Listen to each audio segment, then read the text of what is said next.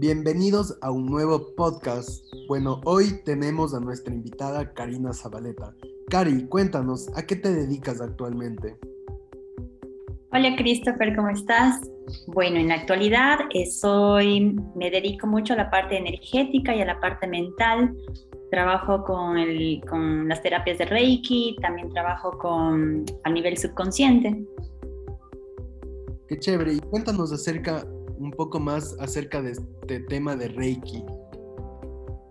A ver, el Reiki lo que trata es, mm, es una canalización. O sea, lo que hace es eh, canalizar la energía universal a través de mis manos, de la imposición de manos, y mm, con, mezcla la, energía universal con la energía vital. Es decir, que yo canalizo esta energía a través a los, a los chakras que nosotros tenemos en nuestro campo energético que están dentro de nuestro cuerpo. ¿Y desde, desde ese cuánto te, te dedicas a todo esto? Porque antes te dedicabas a otra profesión, ¿verdad? Sí, en realidad, a ver, yo me gradué como arquitecta hace más de 11 años, creo. Ejercí mi profesión prácticamente unos 10 años en el mundo de la construcción pero luego, a raíz de muchas cosas que me pasaron en ese tiempo, em, decidí dejar la arquitectura y empecé una búsqueda de, prácticamente fue un camino de despertar de conciencia, un camino de autoconocimiento, un camino, como lo dicen, un camino espiritual y un camino de, de, de, conocerme, de saber realmente qué era lo que me gustaba, qué era lo que realmente me apasionaba, que era lo que, lo que realmente me hacía feliz, porque a pesar de tener una carrera súper buena, de, que no me faltaba nada económicamente y, de todos los aspectos de mi vida que en ese momento tenía, pues tenía todo básicamente, pero me sentía vacía. entonces, feliz con eso. Fue, sí, entonces fue una búsqueda realmente de, me ha tomado como unos cinco años el ir probando, ir probando. Eh, cosas y ir descubriendo si me siento bien con esto, si no me siento bien con eso. Y en esa búsqueda fue apareciendo todo este mundo que para mí fue mágico, eh, lo de la ley de la atracción, empezó por ahí, de ahí fue la meditación, de ahí fue este mundo de las energías, entonces seguí cursos, me certifiqué como reikista, también hice sanación pránica. Em, y así después vino el mundo del coaching, también soy coach ontológico, es un coaching del ser. Oh, qué chévere, y así ayudas a bastantes personas. Sí, en realidad fue algo que me fue llenando más, que me sentía más cómoda con eso y, veía realmente el, cambio que, ejercían las otras personas, entonces realmente me, sentí súper bien y, un poco más identificada con, esta, con este mundo. Qué bacán, qué bacán. Fue como un despertar espiritual que tuviste, como... Exacto. Sí. camino hacia lo que a ti te gusta, ¿no? Exacto. Sí, en realidad hay muchas cosas que me gustan más y sigo probando y sigo estudiando y me sigo preparando. Em, pero ese es no, ese es ir disfrutando. Claro, ¿no? ¿Qué cosa? Digo, claro, seguir como aprendiendo cosas. Sí, sí, sí, es, como ir disfrutando el proceso. No tengo una meta final ahora, eh, así con respecto a esto. Tengo muchas así como, como cosas que quiero todavía hacer, pero es ir disfrutando el proceso.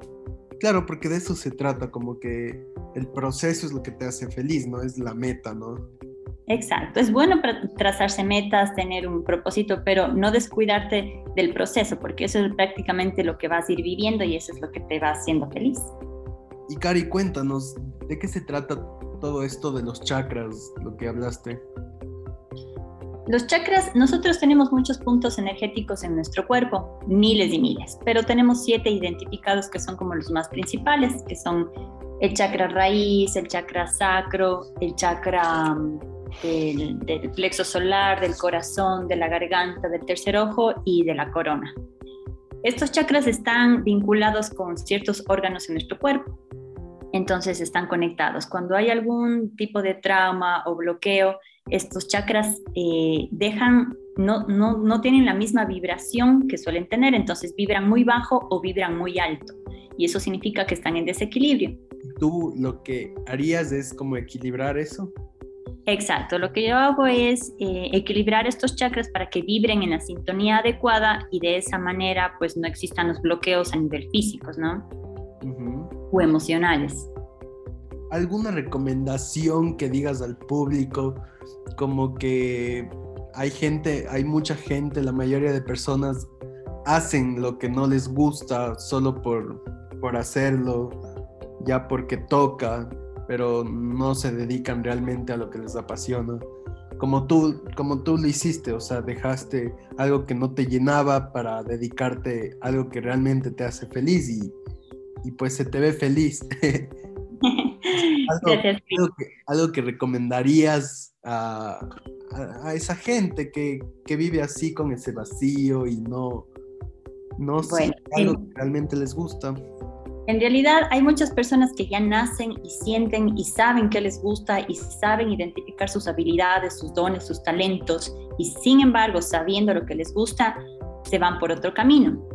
y hay gente que en cambio eh, no tiene idea. Hay gente que no nos conocemos en absoluto y llegamos al punto donde te toca elegir una carrera y no tienes idea de qué te gusta o cuáles son tus habilidades, tus talentos, tus dones, no sabes reconocer y no tienes ninguna idea de qué hacer entonces. Bueno, lo primero es tomar acción, sea la que sea, es coger cualquier posibilidad que tengas, ¿verdad?